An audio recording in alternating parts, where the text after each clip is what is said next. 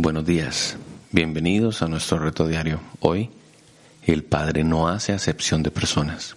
Primera de Pedro 1.17 dice, Y si invocáis por Padre a aquel que sin acepción de personas juzga según la obra de cada uno, conducidos en temor todo el tiempo de vuestra peregrinación. Aún en su trato con el pueblo de Israel, Dios hace énfasis en esta cualidad, porque el Señor es Dios de los dioses, el Señor es Señor de señores. Él es Dios soberano y poderoso, terrible. Él no hace distinción de personas. Él no se deja comprar por los regalos. En Hechos 10:34, Pedro afirma, diciendo entonces, abriendo la boca, dijo, en verdad, comprendo que Dios no hace acepción de personas. Aquí la frase sin acepción de personas significa que Dios juzga con imparcialidad, sin favoritismos, él no hace diferencias en la obra de cada creyente.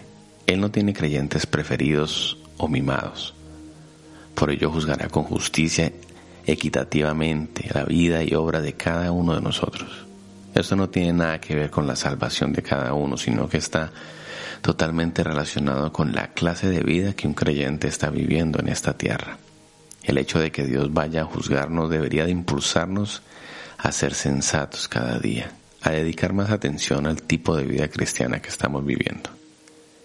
La maravilla de la gracia de Dios y del Evangelio de Cristo es que la salvación está al alcance de toda persona. No hay diferencia entre los del pueblo de Israel y el resto del mundo, porque por medio de Él, los unos y los otros tenemos entrada por un mismo espíritu al Padre. No es una cosa exclusiva para un cierto grupo de personas, nacionalidad o posición social, sino que es para todo aquel que en él cree. Al llegar a la casa del centurión Cornelio, Pedro dijo, Vosotros sabéis cuán abominable es para un varón judío juntarse o acercarse a un extranjero, pero a mí me ha mostrado Dios que a ningún hombre llama como uno inmundo. Eso está en Hechos 10:28. No debió ser fácil para Pedro, pero Dios le había indicado que la puerta de salvación también estaría abierta para los que no eran del pueblo de Israel. Igualmente por la fe en el Señor Jesucristo, no habría distinción ni condiciones previas para nosotros que no pertenecemos a la nación de Israel. Qué maravilloso saber que el Señor no hace acepción de personas. Nuestro Padre no hace acepción de personas. Y él, está en esta mañana con sus manos extendidas, con sus brazos abiertos, con su mirada puesta hacia nosotros,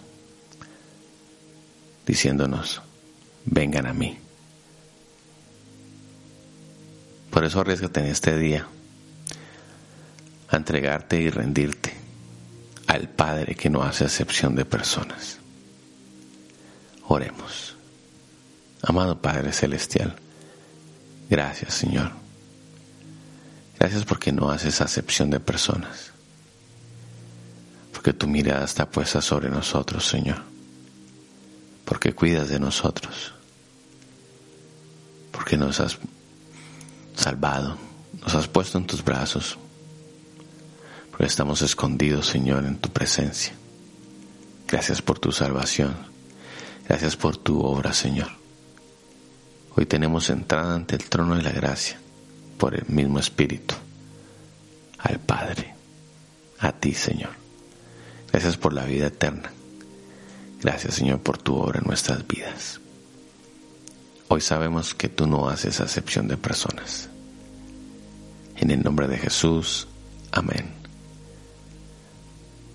Que Dios te bendiga y anímate en este día a meditar en esto. El Padre no hace acepción de personas.